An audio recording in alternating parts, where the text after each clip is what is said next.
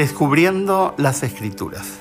Lo que estamos haciendo es intentar acercarnos a esta maravillosa biblioteca de libros extraordinarios que llamamos la Biblia, que en realidad debería llamarse los libros de la Biblia, para poder entender correctamente su sentido. Hoy día vamos a reflexionar sobre cómo estudiamos poesía hebrea. La poesía hebrea es muy distinto a la poesía nuestra. La Biblia lo que más tiene es poesía hebrea. Hay algunos poemas en el Nuevo Testamento, pero que son o extraídos de autores en, en extrabíblicos o cantos que cantaban los cristianos eh, en, su época, como por ejemplo Filipenses capítulo 2, que es un, himno, un poema. Eh, como la mayor parte de la Biblia está circunscrita a poesía hebrea, lo importante es que estudiemos cómo estudiar la poesía hebrea. La mayor parte de la poesía hebrea está concentrada en algunos libros. Estamos hablando de eh, salmos, Proverbios, Eclesiastés, Cantares y Job. Pero Job es un tanto eh, em, extraño porque Job es una narración poética. Es decir, es una narración que está escrito en poesía. Eh, y en el caso de Proverbios no son exactamente eh, poesías, sino que quedan en lo que se llama literatura sapiencial y que vamos a hablar específicamente de eso. ¿Cómo estudiamos la poesía hebrea? Vamos a pensar en los salmos. Eh, no solamente hay salmos en los salmos, también hay salmos en el libro de Samuel, en el libro de los reyes, en crónicas. Encontramos algunos salmos eh, que eran cantos. Y que vamos primero a entender que la poesía hebrea en general se la usaba como alabanza cantada. La mayor parte de la música se ha perdido. Hay algunas que se conservan como tradición y se suponen que eran em, salmos que tenían la misma música del tiempo en que fueron escritas. Ahora, la poesía en el mundo hebreo cumple una función. La poesía hebrea tenía una función mnemotécnica. En otras palabras, la poesía hebrea servía para que la gente pudiera memorizar algunos conceptos. Es el caso de los tres primeros capítulos de la Biblia, que son un poema y que estaba planteado como poema para que la gente pudiera memorizarla. ¿Por qué? Ustedes dirán memorizar. Porque la mayoría de las personas de los tiempos bíblicos eran analfabetos. Así que la, forma de mantener la información era mediante la memoria y la poesía era un elemento de ayuda. Los salmos son extraordinarios. La mayoría de ellos fueron escritos, o una buena parte de ellos fueron escritos por David, otros fueron escritos por Asaf, que era el director del coro del templo. Eh, hay otros personajes que escribieron como Moisés, hay algunos salmos de él. Hay una buena cantidad de salmos que no tenemos idea de quiénes fueron los que lo escribieron, etc. ¿Qué es lo importante en un salmo? El centro de cada salmo es Dios. Como eran cantos de alabanza, entonces, cada vez que estudiamos un salmo, tenemos que preocuparnos para saber qué visión presenta el salmo sobre Dios. ¿Qué me está diciendo el salmo sobre Dios? Cada salmo, el centro no es el ser humano, el centro es Dios. A diferencia de los libros históricos que narran elementos donde el centro son hechos que los seres humanos hicieron, en los salmos el centro siempre es la acción divina. Y cada vez que un salmo narra, por ejemplo, la historia de Israel, como hay algunos salmos que lo narran, pero narran cómo actuó Dios en la historia de Israel. Por ejemplo, si nos detenemos un momento en un salmo precioso, que mm, eh, es lectura obligada de casi todos los cristianos, Salmo 23. Mm, Comienza diciendo, el Señor es mi pastor. ¿Cuál es el centro del salmo? El Señor. Es una personificación de Dios. Dios es el pastor, el que me guía, el que me orienta. Y si ustedes empiezan a observar y si se dan el trabajo de leer los salmos, van a ver que la mayoría de los salmos siempre comienza con la misma frase. O alusión a Jehová o alusión a Adonai, que la traducción sería el Señor. Así que si yo quiero entender un salmo, si quiero entender poesía hebrea, lo primero es el centro de la poesía, que es Dios. A diferencia de poesías seculares, la poesía hebrea se centra en Dios. Que Dios nos ayude para poder comprender con exactitud la poesía hebrea.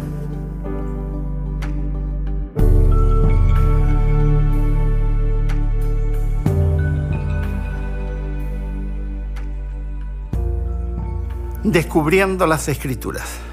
Estamos intentando enseñar cómo nos acercamos a este, esta extraordinaria biblioteca de 66 libros que solemos llamar la Biblia, que deberían llamarse propiamente los libros de la Biblia porque es plural, cada uno con autores distintos, con estilos diferentes, con formas distintas. Hemos dicho que cada libro tiene que ser estudiado de acuerdo a su estilo literario, cuando es histórico de una manera, cuando es poético de otra manera. Una forma de estudiar la Biblia es estudiar palabras de la Biblia y poder estudiar cómo se ha usado esa palabra a través de la Biblia, qué sentido tiene. Eh, el estudio de palabras en la Biblia arroja mucha luz sobre el sentido que algunas expresiones bíblicas tienen. Hay que tenerse cuidado de no caer en el llamado texto prueba, de hacer compilación de textos fuera de contexto y haciéndole decir a los textos una cosa diferente. Lo primero que deberíamos hacer cuando estudiamos una palabra es consultar un léxico. ¿Qué es lo que es un léxico? Un léxico es una ayuda donde alguien se ha dado el trabajo de analizar qué significa una palabra en su idioma original, cuál es la raíz de la palabra, cuál era la, la, nomenclatura de la palabra, es decir, cuáles eran los significados más primigenios de la palabra, y luego nos dice sobre los usos de la palabra. Esa sería la más, forma más fácil, especialmente para, que, para alguien que no tenga experiencia en el estudio de palabras de la Biblia. Ahora, ¿cómo lo hago si no tengo un léxico? En, en las librerías cristianas hay léxicos, pero hoy día con Internet tenemos acceso a muchísima información. Ustedes pueden encontrar léxicos de la Biblia gratis en internet de una forma extraordinaria que yo hubiera querido tener hace 30 años y hoy día está al acceso y al alcance de quien quiera. ¿Qué hace un léxico? Te dice la palabra, por ejemplo, verdad, en hebreo es emet, en, griego es aletheia, y te dice qué significa en su sentido original.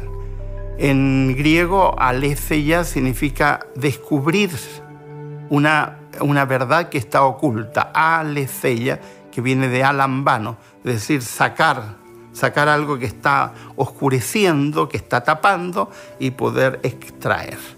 En, en hebreo tiene un sentido totalmente distinto. Emet, de cual viene la palabra amén, tiene que ver con algo que yo conozco, con una experiencia que tengo, tiene que ver con un sentido experiencial, la verdad que yo conozco porque he tenido contacto con Él. ¿Quién es Él en el Antiguo Testamento? Es Dios. Dios. observen ustedes que cada vez que en la Biblia hay un nombre que termina en Él, es un nombre que está haciendo referencia a Dios. Ahora, el hebreo comprendía la verdad de una manera distinta a la como la comprendía el griego. Y ese contraste es muy interesante para entender los usos que los autores bíblicos hacen, por ejemplo, de la palabra verdad si uno analiza con, con, profundidad las palabras, va a encontrar sentidos extraordinarios. Por ejemplo, si ustedes van a Juan 12:32, Jesucristo dice, y conoceréis la verdad y la verdad os hará libres. Si ustedes analizan correctamente el texto, el texto está hablando de aletheia, de, de descubrir algo que está oculto. Pero resulta que en el que está escribiendo el libro de Juan es un hebreo, es Juan, que está pensando como hebreo. Y aunque utiliza una palabra en griega, el sentido que le da es un sentido hebreo. Por lo tanto, personifica la verdad. Y conoceréis la verdad. ¿Quién es la verdad en Juan 12? Es Jesucristo. Algo que ha repetido eh, Jesús en Juan 14. Yo soy el camino, la verdad y la vida. Entonces Jesús está diciendo, si ustedes conocen la verdad, es decir, si me conocen a mí, ustedes serán libres. Es decir, le está dando el sentido que en el Antiguo Testamento tiene la expresión verdad, personificada en relación con Dios. Es un elemento interesantísimo porque no tiene nada que ver con elementos cognitivos. El que yo sepa una doctrina no significa que conozca la verdad. Desde la perspectiva bíblica, la verdad es una persona, en este caso, Jesucristo. Eso es por poner una palabra. Ustedes pueden hacer ese análisis con muchas palabras de la Biblia, utilizando una herramienta extraordinaria que es el léxico. El léxico, que no es lo mismo que un diccionario, te permite estudiar la historia de la palabra, el sentido, los usos de la expresión y tú puedes descubrir exactamente lo que la palabra está diciendo para ti y para mí. Que Dios les bendiga.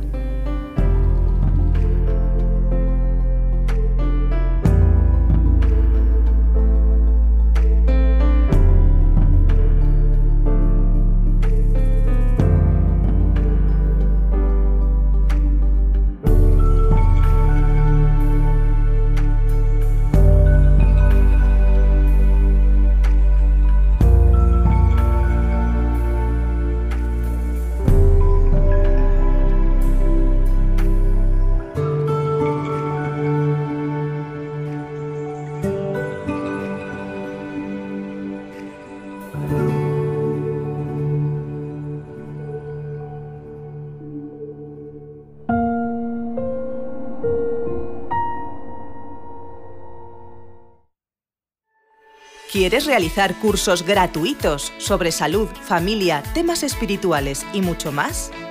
Entra ahora en quecurso.com y disfruta de cursos tan interesantes como La verdad en dos minutos, Salud y vida, Embarazados, Frente al dolor, A través del Apocalipsis o Valores de siempre, entre otros. Recuerda, quecurso.com.